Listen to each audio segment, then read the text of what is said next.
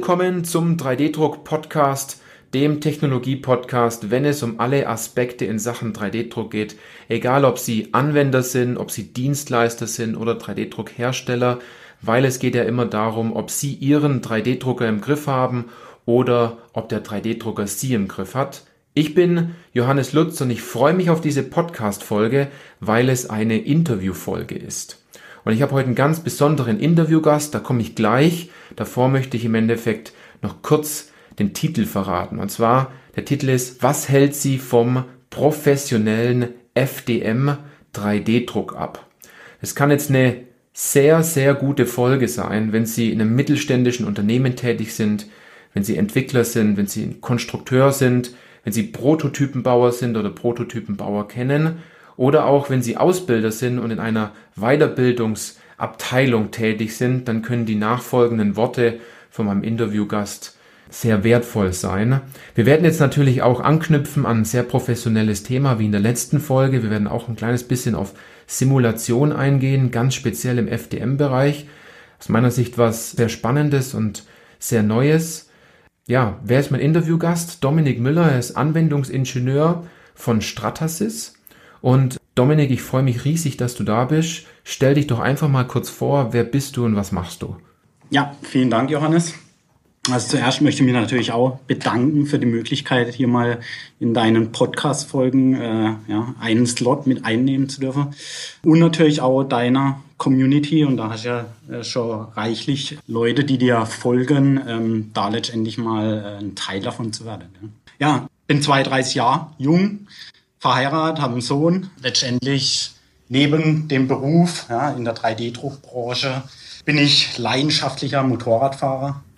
Natürlich ist da dann auch das ein oder andere Bauteil an meine selber umgebaute Motorräder 3D gedruckt. Mhm. Nebenbei bin noch Jugendtrainer im Fußball und äh, radel natürlich sehr gern. Ja, ja ähm, beruflich ist so, wie schon erwähnt, Anwendungsingenieur bei Stratasys das jetzt schon seit knapp sechs Jahren. Ähm, ich habe vor knapp über zehn Jahren auch ein duales Studium an der Duale Hochschule in Heideheim absolviert. Letztendlich hieß der Studiengang Industrial Engineering, Fachrichtung Produktionstechnik. War damals ganz spannend, ja, weil als wir zu den ganzen Fertigungsmethoden gekommen sind, war der 3D-Druck ähm, leider noch ein sehr kleiner Teil und nicht einmal eine komplette Vorlesungsstunde. Und wenn ich das heute so äh, zurückdenke, hätte man natürlich damals schon mehr gewünscht, mehr Input. Ja. Mhm.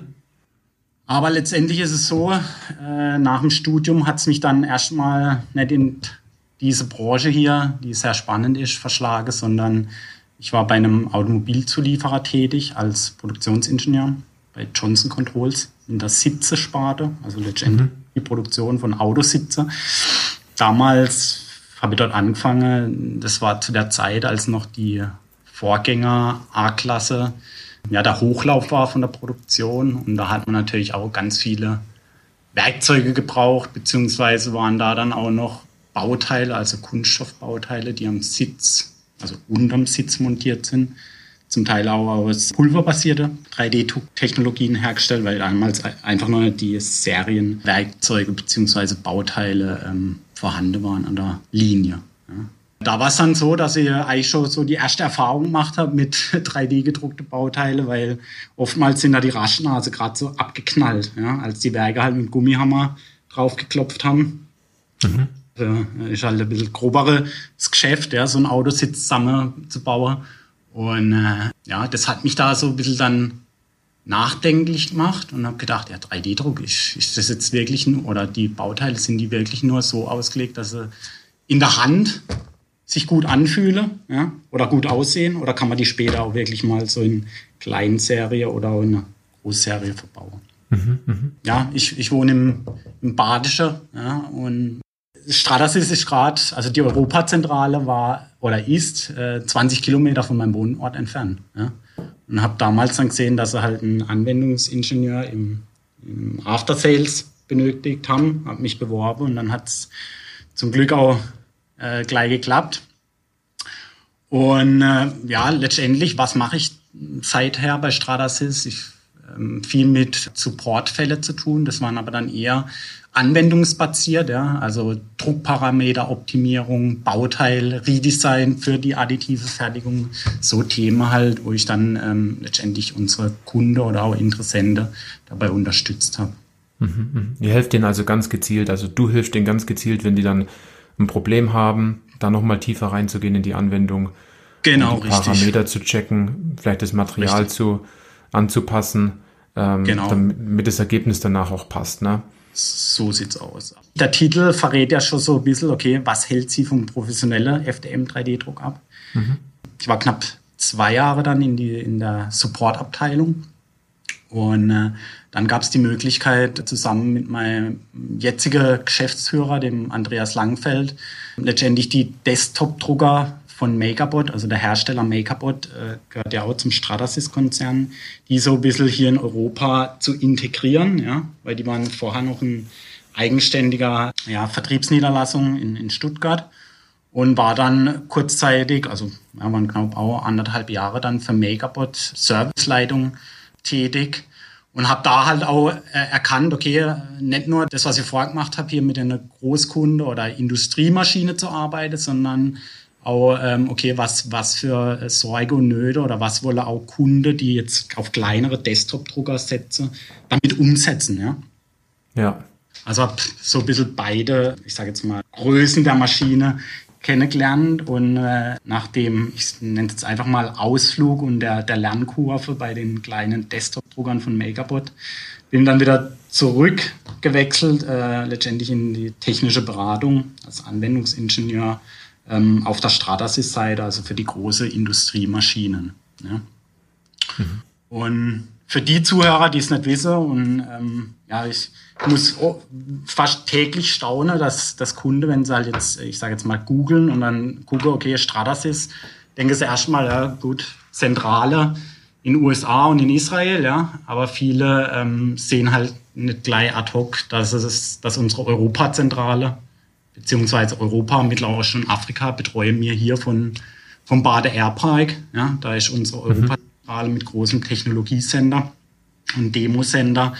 Und äh, ja, vielleicht muss da unser Marketing auch mal noch ein bisschen äh, Website verbessern, ja, dass die Kunden direkt auch zu uns kommen können. Ja, wir haben hier, kann man schon sagen, eine, ich sage jetzt mal, offene Räume, hier wird nichts versteckt. Die Kunden kommen in einen Demosender rein, sehen dann erstmal natürlich viele Bauteile, die zum Teil auch nachbearbeitet sind. Das äh, verschweigen wir auch nicht, ja. Was man dann natürlich noch mit Veredelung machen kann. Ja, also ja.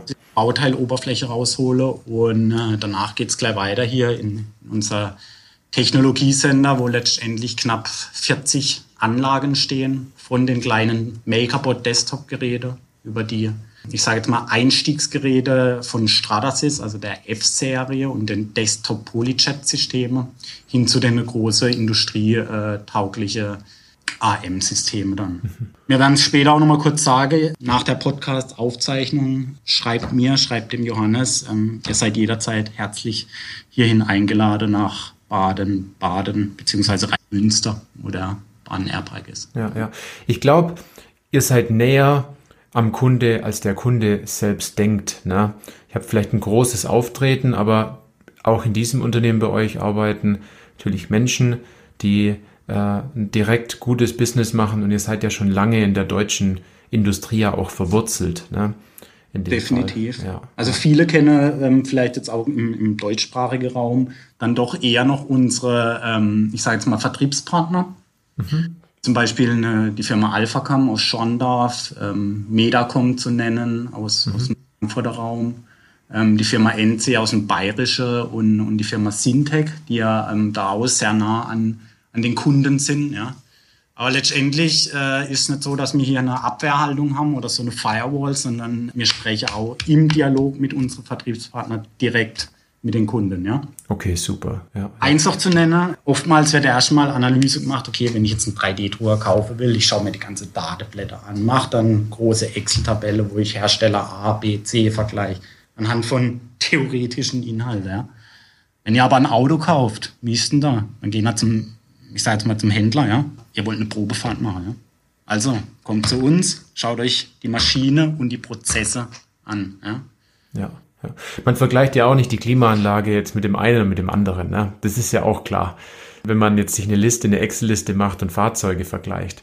Man, genau. man, muss, da, man muss da schon immer äh, gucken, wie, wie macht man es in anderen Branchen auch und man muss dort nichts Neues erfinden. Ne? Ja, ja, genau. Definitiv. Ja. Jetzt ist natürlich das Thema FDM, Fuse Deposition Modeling, jetzt mal ganz einfach gesagt, die fahrende Heißklebepistole, in dem Fall, dass eine Düse in Kunststoffdraht erhitzt, ja ein sehr bekanntes und, und weit verbreitete Technologie. Es gibt dabei Desktop-Drucker als auch professionelle Maschinen. Jetzt, wie siehst denn du diese Technologie aktuell bei euch? Also die, die sechs Jahre, wo ich jetzt da ähm, letztendlich tätig bin für den Stratasys-Konzern, ganz ehrlich, FDM-Technologie immer noch total unterbewertet. Wenn man bedenkt, dass der Firmengründer ähm, von Stratasys, Scott Crump, im Jahr 1989, ja, also jetzt schon über mhm. Jahre, ähm, her die FDM-Technologie anhand von, so wie du gerade gesagt hast, einer Heißklebepistole patentieren hat lassen. Ja. Da, kurze Anekdote, also da war es so, dass er für seine Tochter halt einen Spielzeugfrosch herstellen wollte und hat dann gedacht, als er dann mit der Hand äh, die Heißklebepistole geführt hat, ja, das Ganze kann ich doch eigentlich auch automatisieren, ja, dass ich anhand mhm. lineare Führungen dann äh, die Heißklebepistole bewegen lasse und so dann halt Schicht für Schicht letztendlich das Bauteil oder den Spielzeugfrosch herstellen lasse. Ja, also leider auch heute noch kenne viel zu wenig eigentlich die meistverbreitete 3D-Drucktechnologie der Welt. Ich meine, es, es gibt jetzt immer mehr einen Einzug auch in die, die Schule. Da wollen wir als Hersteller natürlich auch mitwirken, ja, um gerade die additive Denkweise, also dieses Mindset so ein bisschen mehr zu verbreiten und auch halt den, den jungen Leuten aufzuzeigen, ey, ihr könnt euch äh, sehr einfach mittels kostengünstiger 3D-Drucker auch schon selber Ideen umsetzen. Sicherheitsvorkehrungen, ähm, also niemand wird jetzt ein zwölfjähriger Schüler direkt an, an Drehmaschinen lassen, ja?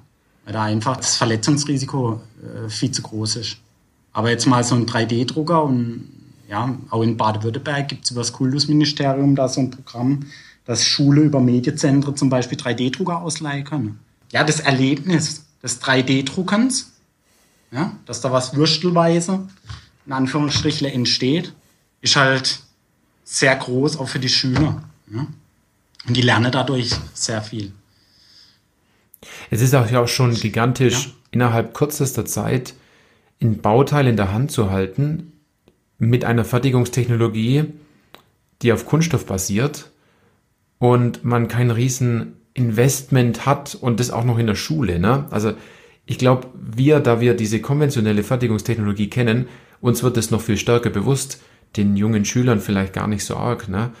Genau. Und man hat auch jetzt die derzeitige Situation da draußen. Es wird mehr darüber debattiert wieder. Wir brauchen mehr Tablets, mehr Digitalisierung, ja. Aber die Schüler, mal ganz ehrlich, daheim, ja, oder im, im privaten Umfeld, die nutzen doch schon die digitale Möglichkeiten. Und das viel mehr als wir als, ich sage jetzt mal, Erwachsene das können. Ja. Und äh, gerade die kleine Drucksysteme, also kleine 3D-Drucker, die sind halt so einfach zu installieren. Ja, das kann heute schon mit äh, Schritt-für-Schritt-Anleitungen funktionieren per App. Ja? Und die Bedienung wird auch immer einfacher. Also sprich, die, ich sage jetzt mal Lehrer, die sich da so ein bisschen dagegen sträuben, da ist es dann so, dass die Schüler die Kiste in Betrieb nehmen und dann laufen lassen. Ja? Mhm. Ja, also ein super werkzeugloses Verfahren. Ich meine, die ganze äh, Schlagwörter, die, die natürlich die Vorteile vom 3D-Druck aufzeigen, die brauchen wir jetzt gerade nicht nochmal erwähnen. Ähm, kommt nachher noch in der, in der weiteren Diskussion mit uns beide. Aber die Schüler müssen halt wirklich erkennen, oder nicht nur die Schüler, auch unsere Zuhörer jetzt und die, die dann einen 3D-Drucker im Unternehmen vielleicht betreiben oder auch die Idee haben, einen anzuschaffen das ist halt das FDM-Verfahren. Man braucht mit den Maschinen, die es heute schon gibt am Markt, keine spezielle Raumanforderung. Ja. Und es ist halt die simpelste Art und Weise, unterschiedlichste Materialien, also thermoplastische Kunststoffe, zu verarbeiten. Ja, ja man kommt viel schneller ans Ziel, ne, wenn man die Technologie wechselt. Es ist ja so, dabei kommt es ja aber immer wieder vor, dass mit, jetzt ich nenne es mal Desktop 3D-Druckern versucht wird, jetzt im im mittelständischen Unternehmen auch qualitativ hochwertige Bauteile in Serie zu drucken oder mhm. so ein Stück weit auch professionell zu wirken. Und was fällt denn dir da jetzt auf? Warum wird das versucht? Weil wenn man in der konventionellen Fertigung denkt, dann darf es immer nur die beste und die teuerste CNC-Maschine sein, um mit der besten Spindel und, und was es da sonst noch alles gibt. Aber im 3D-Druck, da reicht dann der Desktop-Drucker aus, um Serienteile zu machen. Was fällt dir da auf, weil du bist jetzt schon eine ganze Zeit lang im Markt drin? Ja, also ich meine, du hast vorhin im Intro auch erwähnt und eine andere Podcast-Folge sagst ja diesen, diesen Satz eigentlich immer. Der 3D-Drucker hat eigentlich den Anwender im Griff, anstatt der Anwender den 3D-Drucker. Ja?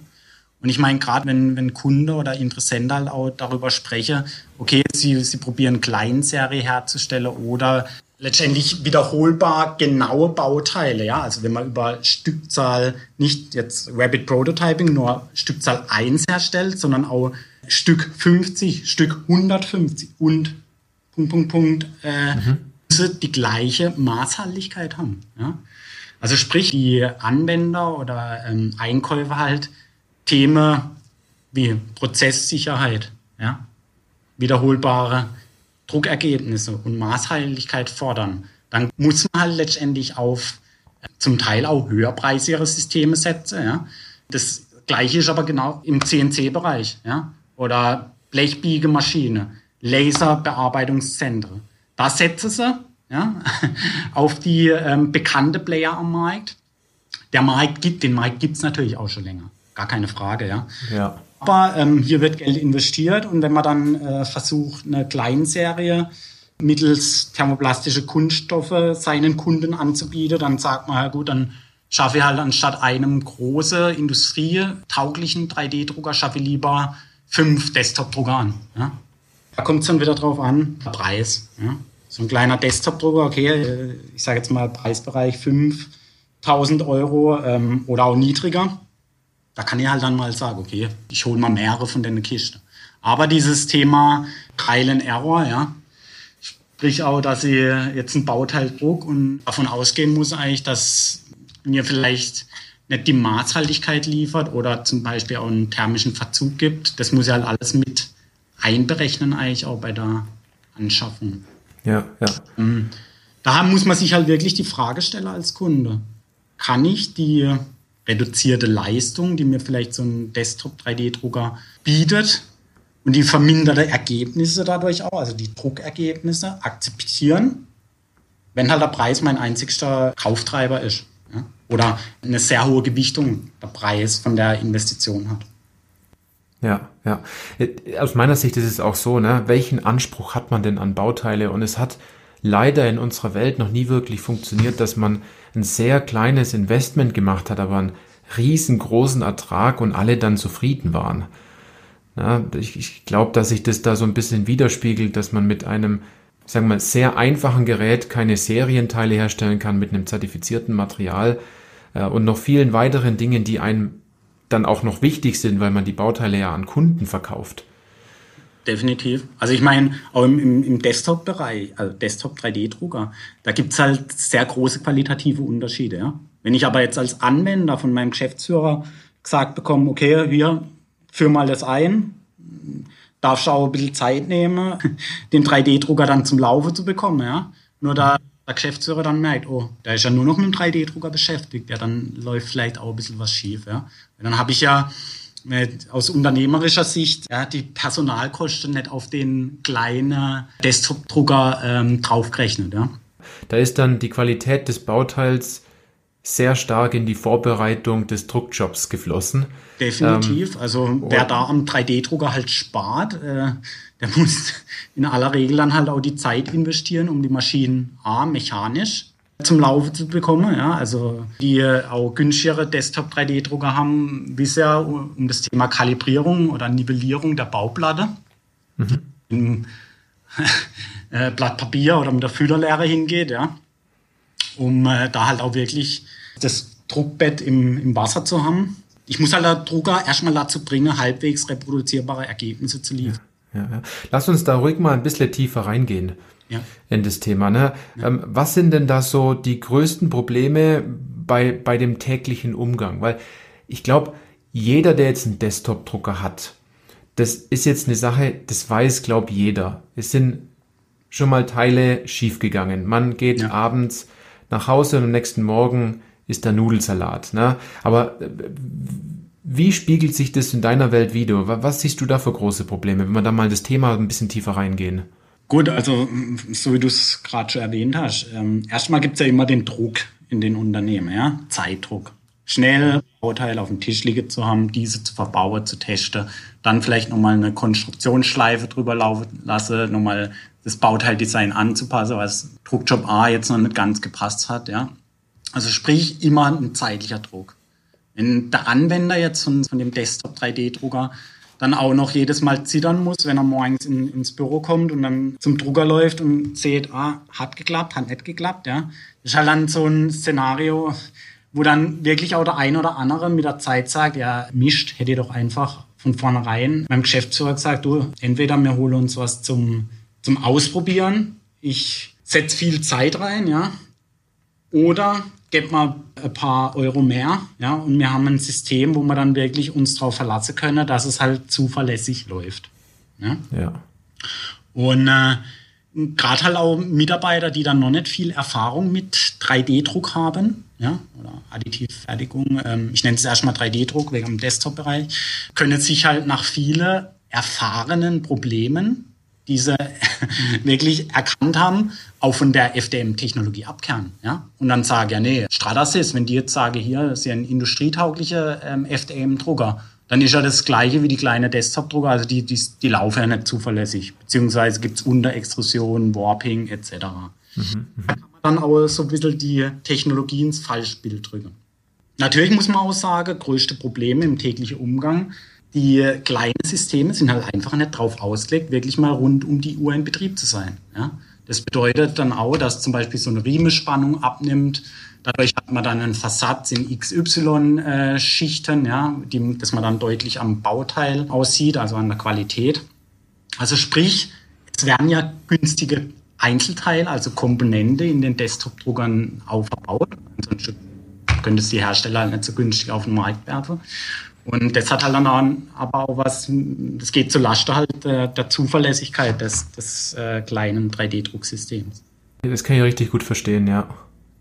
Aber klar, wenn man jetzt nur, ich sage mal nur in Anführungsstrichen, ähm, Musterteile braucht, wo erstmal die Oberfläche zweitrangig ist, ja, oder auch die Maßhaltigkeit, dann sind Desktop-Drucker natürlich ein Weg, wo man gehen soll. Ja. Also wir haben viele Kunden, die halt sagen, okay, die ersten Versuchsteile, ja, ähm, ich sage jetzt mal Handmuster, fertigen wir auf unsere kleinen Desktop-Systeme aus zum Beispiel auch PLA-Kunststoff, ja, so ein günstiger Einstiegskunststoff. Ähm, und wenn man später halt dann dem Kunde auch, also unserem Kunde, die Muster aufzeigen wollen, dann fertigen wir sie auf äh, den industrietaugliche größere FDM-Systeme. Ja? Da wissen wir dann, wenn der Kunde, okay, das Bauteil danach vermessen will oder auch Einbauversuche macht, wo Festigkeit eine Rolle spielt, da ja, wissen sie halt durch den Einsatz auch der höher temperaturbeständige Kunststoffe dann auf unsere Systeme, dass es beim Kunde nicht zu einem Bruch kommt, das. Bauteil. Mhm. Und ja. der dann verärgert ist, ja, was liefert er mir hier für, für Musterteile? Ja, ja. ja. Im Endeffekt geht es ja darum, nicht nur zu sagen, ich mache 3D-Druck und ich kaufe jetzt eine Maschine und ich drucke ein bisschen was, sondern auch hier wieder tiefer reinzugehen und zu sagen, für was verwende ich denn überhaupt die Technologie? Wo macht es am meisten Sinn, etwas einzusetzen? Wie auch immer ich im Podcast sage, von der Anwendung rückwärts denken. Und wenn es um einfache ja. Handmuster geht, dann ist so ein Desktop-Drucker die, die, die einfachste und schnellste Lösung. Aber wenn ein Kunde dahinter steht, der Qualität fordert, ich glaube, dass ein Desktop-Drucker das nicht leisten kann. Ne? Da gibt es ja auch, kann man sagen, Entwicklungsschritte. Alle zwei Jahre kommt dann wieder ein neues Fabrikat ähm, von den Desktop-Herstellern auf den Markt, was dann wieder ausgereifter wird. Ja? Ich meine, da, da müssen auch wir uns als, als großer Hersteller auf Beine setzen. Ich meine, wir haben auch mit unserer F-Serie da vor knapp über zwei Jahren eine Plattform geliefert, um zu sagen, okay, liebe Kunde da draußen, ihr könnt auch schon, ich sage jetzt mal, aus dem Premium-Segment, also aus unseren großen ähm, FDM-Systeme, wurde die Technologie nach unten gebrochen, ja, also so wie es auch in der Automobilindustrie zum Beispiel wieder ist, ja, dass man halt sagt, okay, so ein Head-Up-Display gibt's halt heute auch schon in den äh, niedrigpreisigeren Modellen, ja, das was ja. vorher in den ganzen höherpreisigeren Fahrzeuge eigentlich nur State of the Art war. Ja, ja. Auf das, was ich noch hinaus wollte, aber warum ist es so? Warum gibt's da, jetzt haben wir über Probleme geredet in dem Fall. Ja. Ihr kennt euch da ja wesentlich besser aus, weil ihr, ich habe gehört, eure Maschinen sind ja schon lange Zeit im Markt. Viele äh, große Unternehmen arbeiten schon sehr erfolgreich damit. Dem Prototyping wird schon mhm. seit sehr vielen Jahren eingesetzt. Wenn jetzt jemand sagt, ja, was muss ich denn da jetzt überhaupt vergleichen? Was ist bei euch anders und worauf wird im Endeffekt großer Wert bei euch gelegt? Weil das Grundprinzip von FDM ja immer noch das gleiche ist. Ne? Definitiv. Also technologisch, äh, klar, im, im Hintergrund gibt es da nochmal die Unterschiede, aber wenn man jetzt nur dieses, das FDM Schicht für Schicht drucken sieht, ist es natürlich gleich.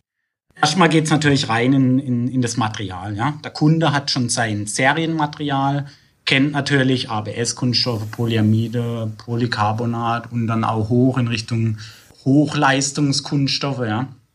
Kennt er alles.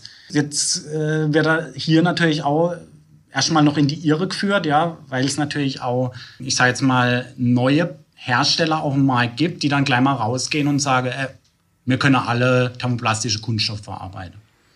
Die, die sich damit auskennen, wissen dann auch gleich, okay, da wird schon ein bisschen arg geprotzt. Ja.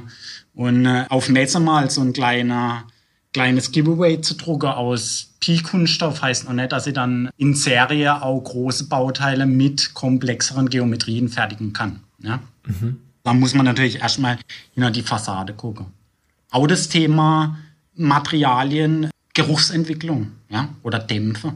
Jetzt kaufe ich so, ein, so eine ABS-Spule online, ja? weiß aber nicht, ob das sortenrein ist. Sind da von dem, ich sage jetzt mal, asiatische Zulieferer irgendwelche Additive noch mit eingeflossen, um das Material noch ein bisschen günstiger herzustellen, also das Filament. Äh, alles so Themen, die, wenn man dann die Kunden darauf hinweist, ja, wird oftmals auch von jetzt so Sicherheitsabteilungen in, in Unternehmen, die sagen dann gleich mal, oh, stopp, Geruchsentwicklung. Hm. Passen wir erstmal auf, brauchen wir die Materialdateblätter, müssen wir ein bisschen ins, ins Detail reingehen. Mhm, mh, mh. Dann aber auch, was ist bei uns anders? Ich meine, gerade das Thema die abgestimmten Druckparametern für die vorhandenen Materialien. Ja? Es hat einen Grund, warum Stratasys gewisse Materialien, die andere angeblich reproduzierbar hinbekommen, ähm, warum es mir auf unsere Industriemaschinen noch nicht zugelassen haben. Ja? Auch wir haben halt Entwicklungsstufe für Materialien. Das sind dann so Gates, die halt durchlaufen werden müssen, wo auch nicht nur das kleine Bauteil gedruckt werden muss, sondern aus Bauteil, was ich sage jetzt mal so ein, so ein Bauraum von unserer größten Anlage, der F900, also 900 mal 600 mal 900 äh, Millimeter. Über den Bauraum muss halt das Material dann auch reproduzierbar druckbar sein. Ja? Und jetzt nicht nur ja. ein Banshee-Modell äh, von Thingiverse. Mhm. Mhm. Und äh, dann kommt es halt auch, wenn man dann immer mehr jetzt in diese technischen thermoplastischen Kunststoffe reingeht, ist es halt so, also die, die Materialien, klar, die werden vom, vom Markt gefordert, ja. Aber es hat auch hier einen Grund, warum wir jetzt noch nicht ein PA66 mit Glasfaseranteil haben. Wie zuvor halt erwähnt, weil es unterschiedliche Entwicklungsstufen durchlaufen muss. Also hier garantiert in dem Fall, dass das Material, das ihr anbietet, ja. in äh, den verschiedensten Geometrien, in, in den verschiedenen Größen mit den Parametern auch sicher läuft, damit der Anwender nicht wieder diesen, diesen Tüfteleffekt hat, dass er aus diesem Standard ausbricht. Jetzt hat er mal ein bisschen was Spezielleres und will seinem Kunden dadurch helfen. Und dann muss er wieder, wieder Zeit reinstecken. Definitiv. Und, und gerade halt im, im FDM-Bereich haben wir weltweit, also die größte Anzahl noch an laufenden Patenten. Ja? Mhm. Gerade äh, ein so ein Patent ist auch das Thema der, der komplette Bauraum, ja, der halt nahezu hermetisch abgeriegelt ist, wenn es um das Thema Temperaturverteilung in dem Bauraum geht. Ja? Weil es ist dann ausschlaggebend auf die Bauteilgenauigkeit auch und ob es einen thermischen Verzug gibt äh, oder nicht. Ja? Also wenn man da dann oftmals auch so, äh, wiederum die Desktop-Geräte seht, die halt komplett offen sind, ja, du hast ja auch schon oft in deiner Podcast-Folge erwähnt, ja. das Fenster auf, dann kommt der Luftzug und dann zieht es mal eine Ecke hoch. Ja? Wenn man bei den Desktop-Druckern auch wieder sieht, okay, die, wenn jetzt nur die, nur in Anführungsstrichen, die Bauplatte beheizt ist, ja, und ich will jetzt mal ein Gehäusebauteil drucken, was halt die komplette XY-Ebene der Druckplatte bedruckt wird, ja, wie sollen die Temperatur dann durchs Bauteil komplett nach oben hingehen? wenn da noch irgendein Ausleger ist. Also es ist halt immer so, so eine Sache. Bei ja. uns die komplette Bauräume beheizt, ja. Da gibt's dann auch so Analyse, ähm, gerade wenn wir in den Bereich reproduzierbare Bauteile gehen, wo die Kunden halt sagen, okay, sie brauchen die ganze Temperaturverteilung, nicht nur unten auf der Blatt, sondern auch hinten im letzten Winkel des Bauraums, der bedruckbar sein muss. Ja? Mhm, mh, mh. Gleiche äh, Bauteilgenauigkeit dann äh, gewährleistet zu können. Ja, ja. Weil wenn man höhere Ansprüche hat, dann geht's aus meiner Sicht noch mehr darum, nicht nur nach der Düsentemperatur zu gucken und nach einer aufgeheizten Platte, nee, nee. sondern äh, da spielt viel, viel mehr mit, das aufeinander abgestimmt werden muss. Ne? Und da seid ihr ja schon, ich habe es gelesen, seit 30 Jahren macht ihr Materialextrusion. Also ihr, ihr, ihr kennt euch da ja dann wunderbar aus, wie so ein Material fließen muss. Richtig. Genau. Und gerade auch das Thema Druckparameter, das ist halt dann auch so eine Sache. Viele denken immer, okay, da wir nur uns oder nur unsere eigenen Materialien zulassen, ja, also verdruckbar sind auf den Geräten, dass wir halt dementsprechend die Druckparameter auch nicht freigeben.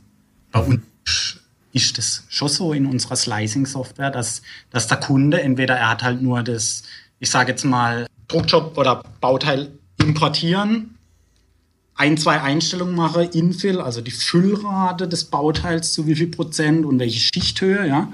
Und dann auf Drucken klicken, den Modus gibt. Es gibt aber auch den Expertenmodus. Da kann ich Umfungsfaktoren nochmal beeinflussen, ja. Ich kann dort die Wandstärke äh, mit unterschiedlicher Konturweite drucken, ja. Mhm. Ich kann die Anzahl der Konturbahnen verändern. Ich kann das, die Infill, also diese, die Abstände zwischen den Bahnen variieren. Aber es ist halt immer noch so, dass die Software ausgelegt ist, okay, ich kann was verstellen, ja, wenn ich mich reinfuchsen will in jeden Layer. Ja, ich kann jeden Layer unterschiedliche Druckparameter hinzufügen über sogenannte Gruppen. Ja. Mhm. Aber du kannst nicht so verstellen, dass danach, wenn du auf Drucken klickst, kein Druckergebnis mehr rauskommt. Ja? Okay, okay. Man ist in, in der Autobahn ein bisschen fest gehalten, dass man nicht über die Leitplanke hinausschießt und dann einen Fehler macht. Ne? Also ihr macht da auch Schranken rein, damit es nicht komplett schief geht bei euch. Ne? Ja. ja. Also gestern ja. zum Beispiel habe ich auf äh, hier YouTube ein Video gesehen aus so einer 3D-Druck-Community. Da hat einer die Verfahrgeschwindigkeit des Druckkopfs ja, so ausgereizt, dass er mit 800 Millimeter pro Sekunde mhm. da gedruckt hat. Also ich weiß nicht, ob das zielführend ist, ja, weil er muss ja, ja. korrigieren, um halt wirklich nicht nur die Fädenbildung zu haben, damit ein bisschen ein Würstel rauskommt, sondern das muss halt maßhaltig dann später sein, ja. Ja, ja. Wenn, wenn man da schon bei Zielsetzung jetzt sind, jetzt, wie sollte man denn vorgehen und was sind so Anzeichen für, also so ausschlaggebende Punkte, wann sollte man unbedingt auf eine professionelle Maschine wechseln? Wann empfehlt ihr das? Weil es sind ja ziemlich viele Desktop-Maschinen jetzt im Markt und es wird gedruckt und die sind jetzt alle auf so einem Level, ich sag mal so, das Second Wave of 3D Printing kommt jetzt so ein Stück weit. Ja, also letztendlich uns als ja, großen Hersteller ist das natürlich auch ein Vorteil, dass ganz viele damit ähm, arbeiten, aber noch glaub mir, du, du sprichst ja auch tagtäglich mit der Kunde. Es gibt noch so viel, die eigentlich gar nicht wissen, okay, was können sie alles mit 3D-Druckern umsetzen. Aber die, die diese schon nutzen, ja, auch die Desktop-Drucker, die kommen halt irgendwann an ihre Grenze. Sei es die Grenze Durchsatz, ja, dass es nicht mehr schaffe, die Menge an Bauteile zu drucken mit den kleineren Systemen. Äh, weil letztendlich, wenn so ein, so ein Desktop-Drucker im Unternehmen steht, ja, das, das macht sehr schnell die Runde. Dann kommen ganz viele mit Ideen, die sie gedruckt haben möchte. Und das wächst ja dadurch auch, ja, diese additive Denkweise.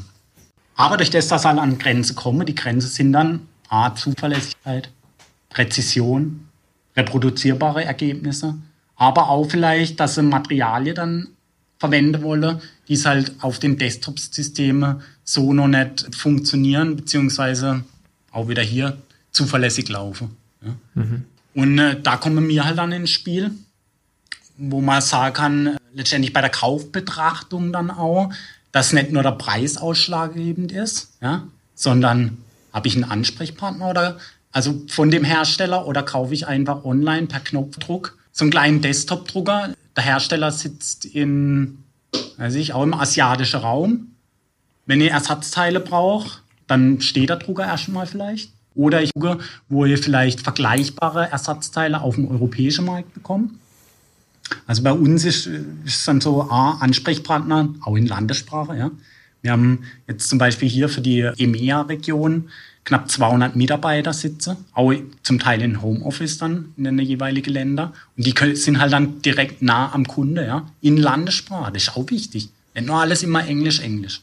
Mhm. Mhm. Aber auch natürlich das Service, also der Herstellerservice. Wir verweisen nicht nur wie jetzt die Desktop-Drucker, okay, dann musst du halt dann bei deinem Händler nachfragen, wie es aussieht, ja, mit dem Service oder Wartungsverträge, ja, für so Industriemaschinen, wie sie mir bieten, haben wir für, der, für die kleinste Maschine, ja, diese äh, selbst schon die Makerbots oder dann die F120, also der kleinste, ich sage jetzt mal, äh, Bauraum von den FDM-Druckern von Stratasys, haben wir schon Wartungsverträge, weil das einfach die Kunde dann, die sind es gewohnt, ja, über einen Wartungsvertrag dann auch schneller in die Hotline reinzukommen und aber auch schnellere Reaktionszeiten zu haben von uns als Hersteller. Ja. Manchmal hat man auch gar kein Problem, sondern einfach nur eine Frage, die man hat, um das Bauteil vielleicht noch besser drucken zu können, einfacher drucken zu können, ne? weil sich ja täglich auch immer wieder was ergibt durch die Anwendungen, die man hat. Genau, und man muss sich halt dann auch als Anwender dann nicht durch, ich sage jetzt mal, die dritte 3D-Druck-Community durchlesen und schaue, oh, Vorschub, ja, ähm, Extrusionstemperatur plus minus 5 Grad, damit es dann äh, gescheit durchextrudiert wird. Sondern bei uns, da ruft man halt dann im Support an, spricht mit einem Anwendungsingenieur aus dem Support, ja, und dann Anwendungsberater, so wie es ich zu Beginn bei Stratasys war. Und man hat halt direkt einen an der Strippe. Und da gibt ja. die Tipps.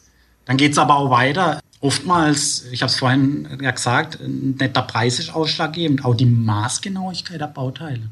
Wenn man, wir, wir sehen es dann auch oftmals an so zum Beispiel Bachelorarbeiten, ja, die halt dann, wo der Student in seiner Abschlussarbeit dann äh, analysieren muss, was ist der beste 3D-Drucker für das Unternehmen XY.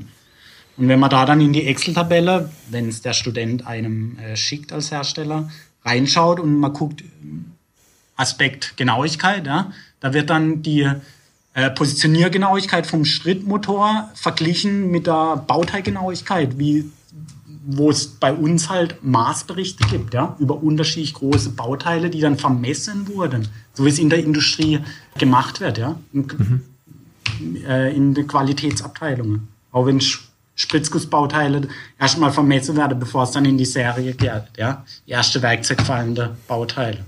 So ist es halt bei uns auch. Dann aber auch, gerade wenn wir hinkommen zu dem Bereich Kleinserie zu fertigen, mittels FDM-Technologie, da ist halt dann auch wichtig, okay, Druckparameter anpassen. klar, ich kann noch sehr viel auch durch Druckparameter rausholen aus einer aus einem Bauteil oder beziehungsweise aus der Druckzeit, ja. Und dementsprechend halt auch ähm, was die Kosten angeht des Bauteils, aber der Durchsatz, der ist halt auch wichtig, okay? Wie viel kriege ich dann auf die Bauplattform? Kann ich den Drucker dann mal über, ich sage jetzt mal, zwei, drei Tage allein drucken lassen, ohne jedes Mal die Rüstzeit zu haben, Material nachzuschieben. Wir haben große Materialkanister, da kann ich die, die Maschinen um eine Woche lang rennen lassen, ohne äh, zu zittern, dass es durchläuft. Ja? Mhm. Mhm. Ähm, und zu guter Letzt, äh, was natürlich auch zu erwähnen ist, das Thema Software. Ja?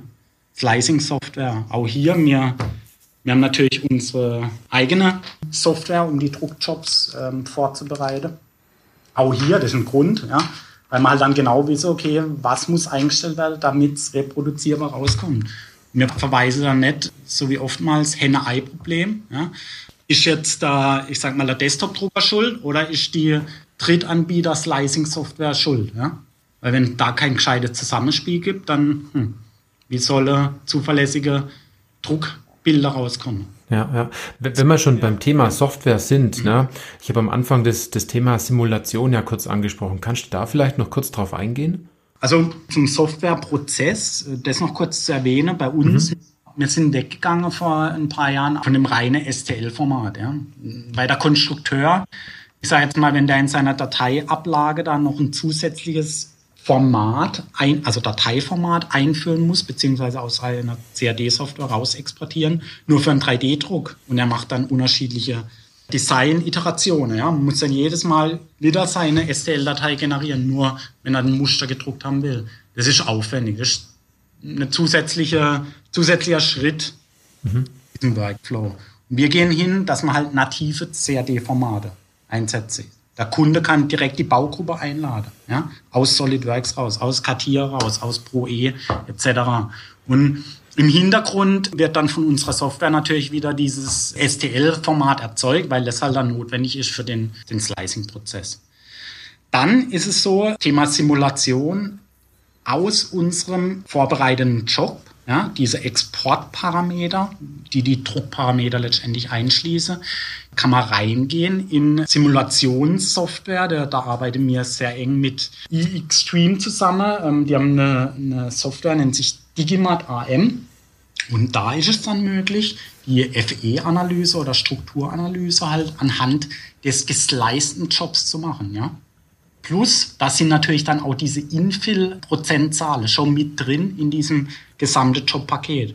Und dementsprechend wird dann das Bauteil analysiert, wie auch die thermischen Einflüsse sind auf das Bauteil während des Druckprozesses in unserer Maschine.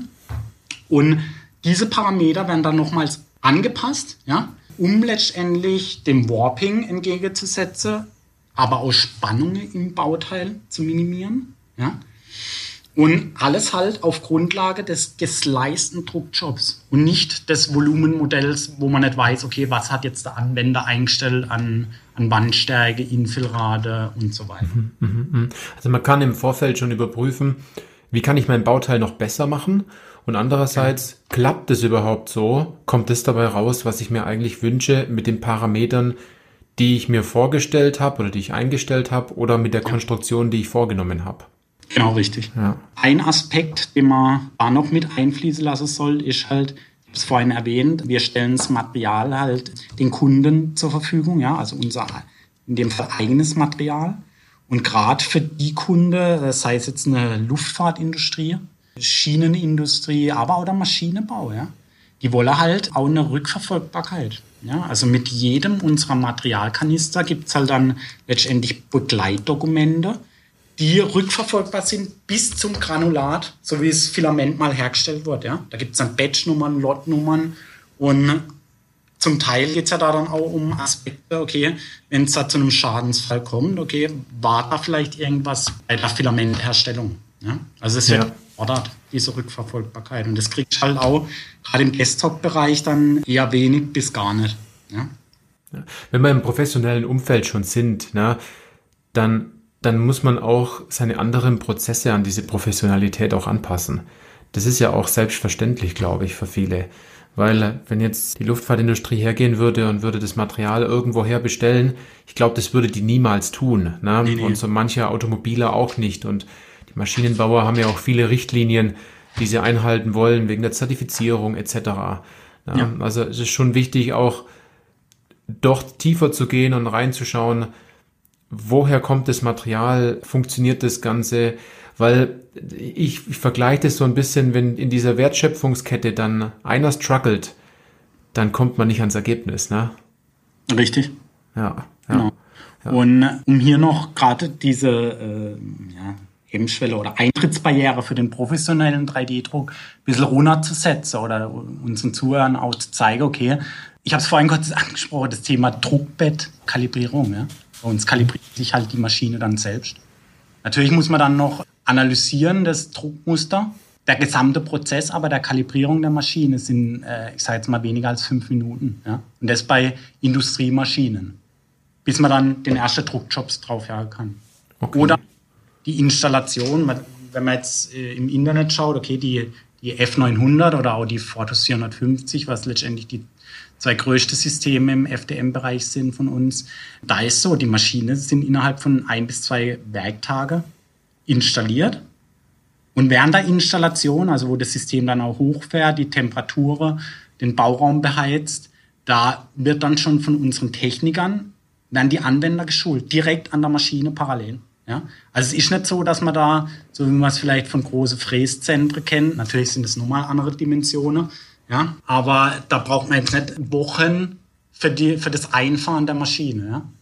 Man kommt schnell ans Ergebnis und man hat eine steile Lernkurve, weil man gleich genau. bei der Installation halt merkt, was, was kann ich damit machen, was sind meine Checklisten, die ich durchgehen muss, was sind meine Punkte, die ich nicht vergessen darf, etc., um dann ein Kunststoffbauteil so wirklich herauszunehmen, das die Qualität hat, die ich mir auch dann wünsche für den Kunden, ne? weil man das Bauteil verkauft, weil man besondere Anwendung hat, irgendwas Besonderes entwickeln möchte. Ne? Das ja. ist schon verständlich, ja. Und dann noch der letzte Aspekt hier, um auf uns hinzuweisen. Es ist halt so, ja, jetzt wird der Desktop-Drucker per Klick online bestellt. Dann kann es halt auch mal sein, dass, ich sage jetzt mal, je nach Lieferzeit, ja, mhm, mh den bekannten Zustellern, Paketzustellern, kann man da halt auch mal, äh, ich sage jetzt mal, zwei, drei oder eine Woche warten. Ja? Und äh, unser Zentrallager hier für Europa ist in Karlsruhe. Ja? Mhm. Sprich, Bestellung heute, morgen kann dann schon ausgeliefert werden. Sprich, wow. die Maschinen sind verfügbar, die Materialien werden dort gelagert, die ganze Verschleißteile, Ersatzteile, alles für den europäischen Markt auch hier. Also man muss jetzt nicht warten, dass dann die große Maschine geschippt wird von, von der USA oder die Polyjet-Anlage von Israel, haben dann noch Exportprobleme oder so. Das mhm. man nicht. Ja? Wir haben alles vorrätig. Okay, okay. Also man bekommt auch ein professionelles System, wenn man sagt, manchmal professionellere Anwendungen, ähm, bekommt man dann auch bei euch schnell ins Haus. Ihr helft den Leuten, da stadtklar zu werden und dann ist es auf einer guten Grundlage darauf sein, sein Haus zu bauen, wenn man es mal so sagt. Ne? Ganz genau. Jetzt habe ich noch einen Punkt mir noch aufgeschrieben, der ist vielleicht für unsere Hörer ganz interessant. Man muss sich ja nicht unbedingt eine Maschine kaufen gleich, sondern man kann, wenn man zum Beispiel auch einige Teile bei einem Dienstleister bestellt, auf ein kleineres System zurückgreifen. Und manchmal rechnet man als, als Einkäufer die, die, die Dinge zusammen und sagt dann, boah, ist das teuer, diese, diese Teile einzukaufen. Ähm, man sieht meistens immer nur den Preis und gar nicht, was wirklich dahinter steckt. Und wenn man eine Zwischenlösung haben will, kann man sich ja ein professionelles Gerät kaufen ne, bei euch, eine professionelle Maschine, aber zusätzlich noch den Dienstleister nutzen, um vielleicht größere Bauteile zu drucken, um äh, andere Materialien noch zu bekommen, die man vielleicht mit dem eigenen Drucker dann nicht drucken kann. Ne? Man muss da, muss da schon ein bisschen unterscheiden. Das war mir noch ein wichtiger Punkt, den, den noch kurz zu nennen. Ja. ja und ja. auch hier zu nennen, äh, viele denken dann erstmal, okay, sie müssen die große Investition tätigen im sechsstelligen Bereich für unsere Anlage. Aber auch wir als Hersteller äh, haben uns natürlich an die Marktgegebenheiten so ein bisschen oder an die Kundewünsche, was das Kommerzielle angeht, auch angepasst. Also man kann eine Maschine, auch die große Anlage von uns, auch, ich sage jetzt mal so eine Art Try-and-Buy-Programme haben wir. Klar, Thema Finanzierung wird angeboten, auch, aber auch über unsere Vertriebspartner. Also es gibt auch Möglichkeiten, große Anlage äh, nicht immer von vornherein halt die große Summe in die Hand nehmen zu müssen. Ja. Oder dann auch mal zur Spannungsspitze oder Covid-19-Thematik war es so, dass halt Kunden auch bei uns angefordert haben, okay, habt ihr schnell eine Maschine, könnt ihr die uns zur Verfügung stellen? Wir haben da Bauteile, die kriegt man gerade nicht von unseren weltweiten Zulieferern. Ja. Und äh, auch hier waren wir halt dann flexibel, um den Kunde Maschine an der, äh, auf den Hof zu stellen, die gedruckt haben und später dann wieder letztendlich in dem Fall entweder behalten haben oder auch äh, zurückgegeben und wir haben die dann andersweitig wieder in den Markt gebracht. Okay, okay, okay. Ihr helft auch in dem Fall kurzfristige Engpässe, wenn es um größere Aufträge geht, auch, auch zu überbrücken, dass ihr eine Maschine zu, zur Verfügung stellt, die gemietet wird, die so bezahlt wird, was man darauf im Endeffekt verbraucht, mit einem Servicepaket wahrscheinlich, ne, ja. um, um das Ziel zu erreichen, das der Kunde bei euch hat. Ja, richtig. Ja, ja. Bevor ich jetzt gleich meine zwei persönlichen Fragen stelle, mhm. würde ich echt noch ein bisschen gerne auf das Thema Anwendungen eingehen. Ähm, was sind denn so erfolgreiche Anwendungen, die ihr so umgesetzt habt, wo du jetzt, wo dir sofort einfallen, wo du sagst, das ist ein Thema, da ist eine professionelle Maschine hervorragend dafür. Und da könnte man sich jetzt als Hörerin oder Hörer noch stärker damit mit auseinandersetzen oder man hat gleich so einen, so, einen, so einen Punkt, wo man darüber nachdenkt, Mensch, das machen wir ja auch, weil viele Anwendungen, wahrscheinlich bei dir auch, die sind alltäglich und als unter mittelständisches Unternehmen meint man, man ist da alleine gelassen, die Anwendung hat nur er alleine. Dabei werden solche Teile schon länger gedruckt in dem Fall. Ne? Was sind denn da so, so erfolgreiche Anwendungen? Da kannst du auch ruhig ein bisschen aus dem Nähkästchen plaudern. Also ich, ich finde es immer genial, über Anwendungen zu reden. Ja, also letztendlich, wir wie auch andere Hersteller haben natürlich äh, die ganzen auf Englisch Use Case oder, oder Case Studies, ja, die man veröffentliche mit Kunden. Da gibt's dann auch von uns eine Plattform, wo ihr unterschiedliche Industrien auswählen könnt und dann halt diese Erfolgsstories so ein bisschen durchlese, was hat der Kunde dadurch eingespart, was war das Problem. Also das mal als Nachschlagewert. Eine der am spannendsten Anwendungen äh, ist natürlich dann auch Bereich Automatisierungstechnik. Ja. Ich weiß noch, damals zu meiner Zeit bei, bei Johnson Controls ähm, hatte ich so einen kollaborierenden Roboter eingeführt in der, in der Produktion für die Verschraubung der Sitzlehne zum, zum Sitzkissen. Ja. Mhm war einer von Universal Robots, ähm, der, der, kleinste, der konnte fünf Kilo letztendlich konnte angeflanscht werden, ja, als Werkzeug. Und damals wurde halt noch drauf zugegriffen auf gefräste Komponenten, die dementsprechend dann auch Vollmaterial waren. Heute würde ich sagen, genau für die Anwendung, es war nur eine Aufnahme von einem Atlas Copco Schrauber, ja, also so ein drehmomentgesteuerter äh, Schrauber, hätte man auch ein fasergefüllter thermoplastischer Kunststoff nehmen können. Mhm. Der dann 100% mit Material gefüllt gewesen wäre, sondern innen drin zum Teil auch noch mit so einer Hohlkammerstruktur. Dadurch hätte man die Steifigkeit dann auch erreicht. Also das ist vielleicht so eine Anwendung und da, ich meine, wir sind selber auch mit den ganzen Roboterherstellern und den Automatisierungsspezialisten draußen am Markt in Kontakt, ja. Oftmals bedarf es da halt dann auch noch Entwicklungszyklen beziehungsweise Testfahrten, um auch zu sagen, okay, wir können 3D-gedruckte Werkzeuge einsetzen. Ja. Mhm. Auch für solche Werkzeuge, man kann direkt Vakuum- oder Druckluftleitungen mit eindrucken, ja, die dann auch dicht sind. Ja. Eine andere Anwendung vielleicht auch, die recht spannend ist, ist, anstatt auf aufwendig herzustellende GFK-Bauteile zu setzen, ja, also Glasfaserverstärkte Matten, die laminiert werden, ähm, mit, mit Epoxidharzen. Gibt es immer mehr Kunden, ähm, gerade Verkle für Verkleidungsteile, ja, wie sie eingesetzt werden, die halt sagen, okay, um ein GFK-Bauteil herzustellen, brauche ich immer ein Werkzeug, ne? ein Negativpunkt. Ja. Und äh, hier haben wir halt Hochleistungspolymere, wie zum Beispiel Ultem äh, 9085. Und der Werkstoff hat sich auch schon zum Beispiel ähm, in der Schienenindustrie etabliert. Ja? Ist ein zugelassener Werkstoff, um Interieurbauteile, aber auch Exterieurbauteile, die brandschutztechnisch halt hohe Anforderungen haben, da anstatt GFK-Bauteile einzusetzen. Mhm. Sprich, es gibt da, könnt ihr mal schauen auf YouTube, auch ein spannendes Video, weil ich war involviert in der Anwendungsstory von Bombardier und Stratasys, die halt wirklich auf das Ultem setzen anstatt äh, GFK ähm, Bauteile. Okay, okay. Weitergehen, aber auch ähm, im Bereich, ich sage jetzt mal Verpackungstechnik, ja, wofür so Blisterverpackungen oder Tiefziehbauteile, also gerade heute Morgen ein frischer Rasierer ausgepackt, ja, der war dann auch nochmal schön mit so einer transparenten Hülle mhm. verpackt und äh, das alles wird ja zum Teil tief gezogen, ja. Und wir haben hier auch mit der FDM-Technologie eine Möglichkeit, um Werkzeuge herzustellen, um danach dann das Bauteil zu entformen. Ja? Oder zum Beispiel Eierkartons. Das ist ja so eine Art Papierschlemme und das wird geformt mittels Werkzeug. Und danach braucht das Werkzeug aber letztendlich Kanäle, Bohrungen mhm. und turnah sind, um das Bauteil, also jetzt der Eierkarton, nach dem Backen zu mhm. entfernen. Ja? Und auch hier haben mit zum Beispiel dann Ultem 1010. Das ist der thermoplastische Kunststoff, der die höchste Wärmeformbeständigkeit hat. Ein Werkstoff, wo dann auch in Richtung äh, über 200 Grad geht, ja. Und äh, da werden dann, gerade im Werkzeugbau, wird oftmals auch Aluminium dann substituiert.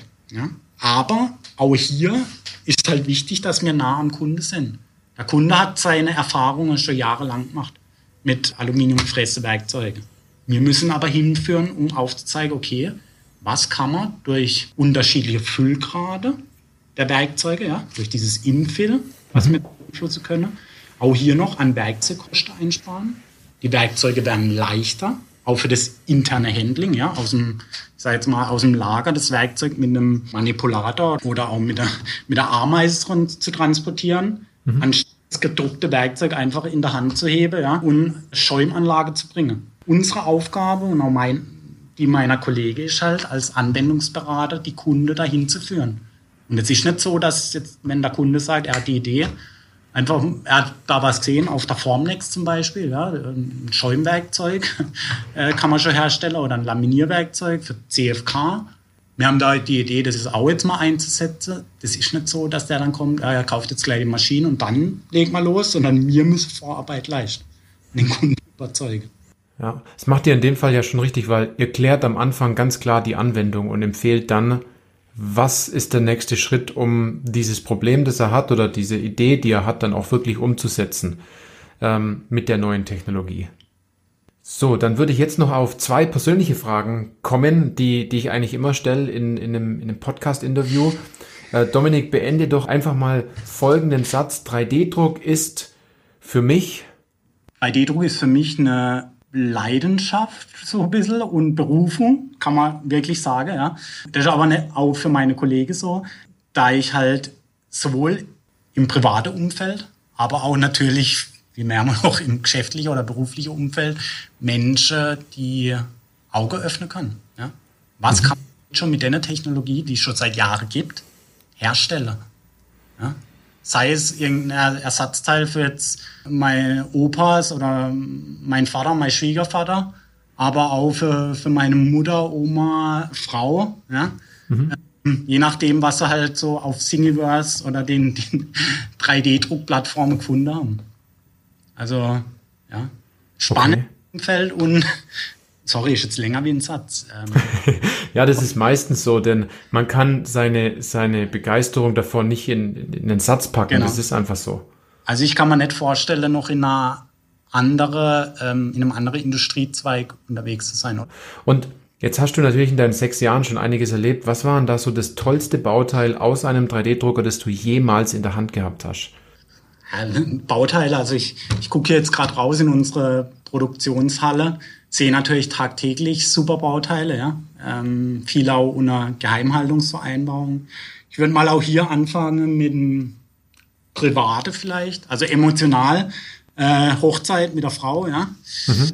Wir haben uns scannen lassen. Wir haben natürlich auch 3D-Scanner hier bei uns und haben dann äh, uns zwei als Figuren aus Polyjet, also aus der zweiten Drucktechnologie, die wir noch im Haus haben bei Stratasys, in Farbe und hochauflösend ausdrucken lassen. Und das war dann auf der Hochzeitstorte ganz oben drauf. Wow, okay. Am Einstellungstag hier bei Stratasys äh, war es so, dass ich mit einem jetzt auch gute Kumpel, der im Servicebereich unterwegs ist, Markus Kohleppel, hier von der Personalabteilung letztendlich einen Flascheöffner bekommen haben, ja, aus faserverstärktem Polyamid 12, also Carbonfaserverstärkt. Ja. Und den Flascheöffner, wenn wir uns heute noch mal nach dem Feierabend oder am Wochenende Bierle aufmachen im Hof, dann ist das immer noch der Flaschenöffner, den wir damals bekommen haben. Ne? Okay.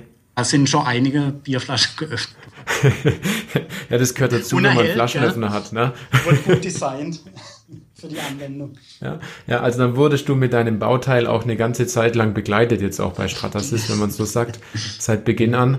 Sowohl privat als dann auch in dem Fall geschäftlich, wobei man auch ein Bierchen sowohl geschäftlich auch als privat sehen darf, ne, wenn man es so, so sieht. Aus ja, ja. Jetzt mal angenommen, unsere Hörerinnen und Hörer wollen jetzt mehr Infos haben. Jetzt haben wir wirklich viele Themen angesprochen, ja. Probleme angesprochen, wie man das Problem löst. Ähm, es sind viele Wörter gefallen, worüber man nachdenken kann. Wie finden die am besten Kontakt zu dir? Na, einerseits werden wir natürlich die, die Kontaktdaten von dir ähm, in die Show Notes packen, aber mhm. Ja. ihr habt ja auch eine Webseite mit wirklich vielen Informationen. Was kriegt der da auf der Webseite, der, der, die Hörerinnen und der Hörer? Was habt ihr da zur Verfügung gestellt? Ja, also erstmal ist es natürlich so, ähm, da ich im deutschsprachigen Raum unterwegs bin, schreibt mich direkt auf LinkedIn an oder ähm, auf meine E-Mail-Adresse, also dominik.müller.stratasys.com. Natürlich könnt ihr auch über unsere zentrale Telefonnummer gehen, dann wird es zum Teil erstmal noch intern verteilt, ja. Aber nehmt direkt Kontakt auf. Dann ist so, so wie du gerade angesprochen hast, Johannes, wir haben auch eine kurze Homepage oder eine Seite erstellt, ja, genau jetzt für diesen Podcast, also Stratasys und 3D-Industrie. Und darauf findet ihr nochmal ähm, einmal eine unabhängige Benchmark-Studie. Also da wurden unterschiedliche Geometrien von Bauteilen gedruckt auf unterschiedliche Systeme und dann bewertet. Ja. Plus zweite, zweites PDF-Dokument ist schon so eine Art Produktguide. Okay, wenn ihr auch in FDM-Technologien oder Anlage investieren wollt, so ein bisschen Art, so wie auch du oder ihr, Johannes, das anbietet, mhm. ähm, so eine Art Checklist, okay, auf was sollte man wirklich schauen, wenn es darum geht, eine Anschaffung zu tätigen. Ja? Okay, okay. Also als dass man von vornherein auf ein paar ja, trügerische Details gesetzt hat, anstatt mal alles im gesamten Kontext zu sehen. Also das bieten wir über diesen Link an. Ladet euch die Dokumente runter, beziehungsweise schreibt mir und meine Kollegen direkt. Ja. ja. Was ich noch dazu sagen möchte, noch ganz zum Schluss ist, wenn man sich eine Fertigungsmaschine kauft im konventionellen Bereich, trifft man auch sehr viele Überlegungen und geht man auf verschiedene Hersteller zu, redet mit denen, erklärt die Absicht und die Bedingungen, die man im Endeffekt hat. Und genauso sollte man es auch im Bereich 3D-Druck machen. Es ist auch eine Fertigungstechnologie wie jede andere auch. Und dann darf man auch mal genauer drauf schauen, was hat man für ein Ziel, was kann man denn überhaupt machen. Und wenn man nicht viel weiß über dieses Thema, dann ist es nicht schlimm. Man kann sich über so viele Wege Hilfe holen, wie als ersten Schritt bei euch auf der Webseite oder das Buch von mir oder bei uns bei 3D Industrie. Also meistens fehlt es an Wissen und Herangehensweise und auch der Hersteller hilft dabei, in die richtige Richtung zu laufen. Wenn man offen ist und wenn man aber auch sagt, man ist bereit, etwas dafür zu investieren. Das ist ein ganz wichtiger Punkt, den man unbedingt mitnehmen sollte. Ja. Genau. Und zu guter Letzt noch, wenn er uns besucht in unserem Technologiecenter dürfte auch mal selber Hand anlegen an der Maschine. Ja. Also es ist nicht so, dass da ein Techniker daneben stehen muss und, und der Düsewechsel zeigt, so wie er es vielleicht von den Desktop-Druckern kennt, sondern ihr dürft es selber machen. Okay. Merke, dass das einfach zu handelnde Maschine sind. Okay, okay. Das ist ein tolles Angebot, das ihr da habt, dass man da mal hinter die Kulissen bei euch gucken kann, was hinter diesem großen Brand Stratasys dann auch wirklich steht und dass ihr sehr, sehr, sehr nah am Kunden seid, ne? Und sehr, sehr stark in der, in der Industrie verbreitet, wenn es um den professionellen Einsatz von 3D-Druck geht. Ja, genau. Jetzt ganz zum Schluss noch an die Hörerinnen und Hörer, wenn Sie jemanden kennen, der in der Entwicklung arbeitet, bei Ihnen im Unternehmen, Sie haben den Podcast bis jetzt zu Ende gehört, dann empfehlen Sie einfach diese Podcast-Folge weiter. Wenn Sie einen guten Kollege haben oder einen guten Freund, wo Sie sagen, der macht was mit 3D-Druck und der hat schon mal davon erzählt, dass nicht jedes Bauteil so gut geklappt hat, dann empfehlen Sie auch diesem die Podcast-Folge. Ja, wir würden uns natürlich ganz arg freuen, wenn Sie die Webseite besuchen, wenn Sie auf den Dominik zugehen, ähm, wenn Sie uns Fragen stellen. In dem Fall war das jetzt sehr einseitig von uns. Wir sind natürlich auch immer ganz gespannt, was kommt zurück, welche Fragen hat man. Vielleicht haben Sie auch eine ganz andere Meinung dazu und wollen das auch einfach mal sagen. Und daraus leitet sich ja meistens immer eine Frage ab, dann dürfen Sie gerne auf uns zukommen. Und bewerten Sie diesen Podcast, ist ganz wichtig, dass wir noch mehr Reichweite bekommen und dass wir noch mehr Leute glücklich machen können mit den Informationen, die wir hier jetzt über eine Stunde auch bereitgestellt haben. Ja. In diesem Sinne, vielen Dank fürs Zuhören und äh, vielen Dank auch an dich, Dominik, dass du dir Zeit genommen hast, darüber zu sprechen. Und äh, ich freue mich, wenn Sie als Podcast-Hörerinnen und Hörer dann bei der nächsten Folge auch wieder dabei sind.